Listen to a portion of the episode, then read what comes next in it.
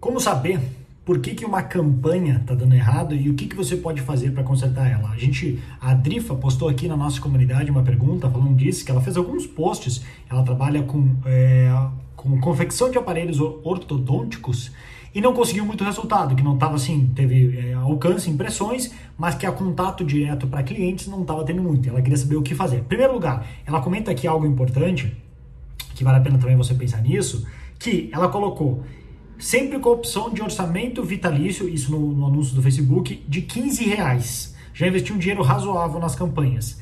Eu não sei o que, que ela está falando que é um dinheiro razoável nas campanhas, do qual que é o total que ela já investiu. Mas 15 reais como orçamento vitalício, na boa, não é nada.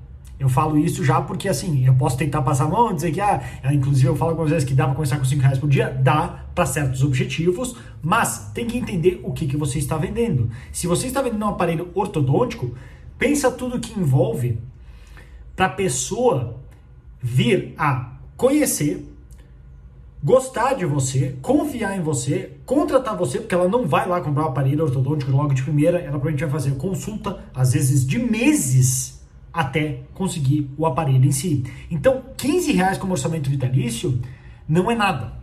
Até porque, né, e não estou falando assim porque é, é uma questão de o quanto você vende, mas geralmente tem uma boa proporção aí do quanto que você gasta, assim, o quanto que vale esse cliente, quanto você precisa gastar, quanto você está disposto ou disposta a gastar para conseguir esse cliente. E tem um outro fator, já vou voltar para esse, mas antes que eu esqueça, tem um outro fator que é bem importante, que do ponto de vista do Facebook, quando tu coloca que um orçamento vitalício é de 15 reais, essa não é uma prática muito recomendada.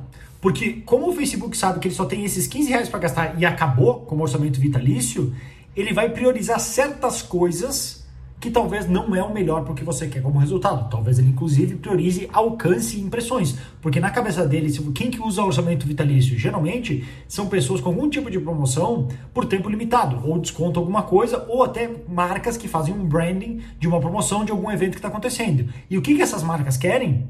Alcance, impressões. Então, quando tu coloca orçamento vitalício, que tem dois problemas, além do, de ser pouco a verba em si, o orçamento vitalício, talvez vá fazer com que o Facebook entregue focando em conseguir mais alcance e impressões.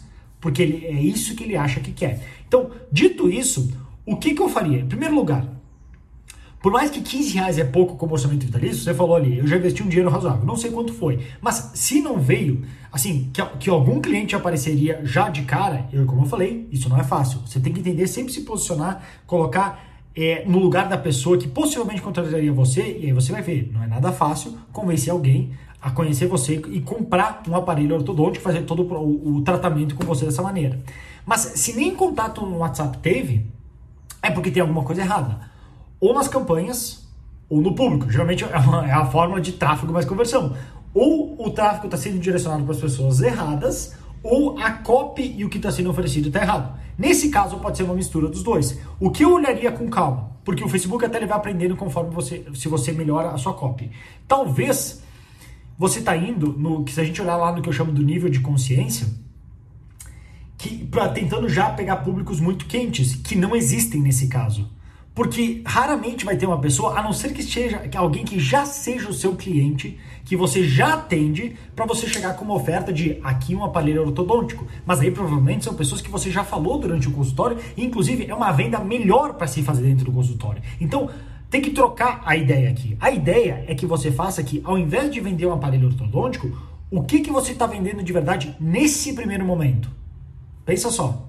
O que você está vendendo de verdade é uma ligação ou com que a pessoa vá no seu consultório. Então o foco é nisso. Talvez eu criaria anúncios em primeiro lugar pensando no longo prazo. Eu nem sequer falaria de aparelho ortodôntico. Já é algo muito avançado que vai, que como eu falei, a pessoa vai precisar 6, 12 meses de tratamento com você para daí assim, ah, não, beleza, confio nessa pessoa contratar. Então, o que, que você poderia oferecer que é mais simples, como uma limpeza bucal, um tratamento, uma, uma até, inclusive, algumas pessoas com marketing mais avançado fazem isso, eles fazem uma avaliação gratuita para saber se a pessoa está com algum problema, se ela precisa se tratar, se ela precisa tirar siso, se ela tem algum outro problema mais grave que pode dar algum estresse maior nos próximos 12 meses. E nessa avaliação gratuita é que depois fala, ao fazer uma avaliação do que está acontecendo, dos possíveis tratamentos. Algumas pessoas vão só fazer e vão embora, outras talvez virem clientes. E aí, naquele primeiro mês, talvez você ficou no zero a zero. O que você gastou é o mesmo que você recebeu para aquela consulta.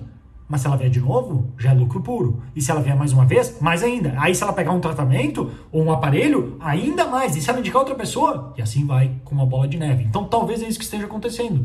Focando muito na venda final de uma coisa que não é para se vender logo assim de primeira, ao invés de focar em primeiro lugar, em primeiro lugar, ainda mais nesse caso, conseguir um cliente.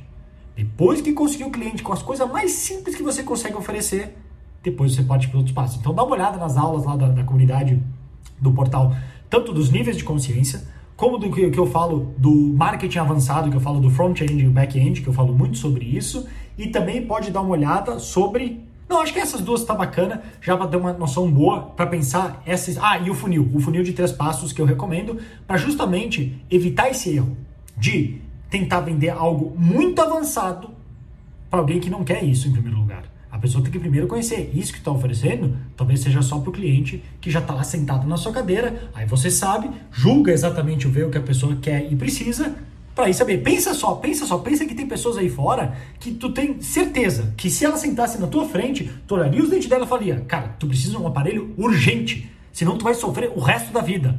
A pessoa nem sabe disso. Ela, pra ela, a vida dela tá normal, funcionando tudo bem. Eu tenho que me preocupar com o Covid, sei lá, eu tenho um monte de coisa pra me preocupar, menos com isso. Eu nem sei que eu tenho esse problema.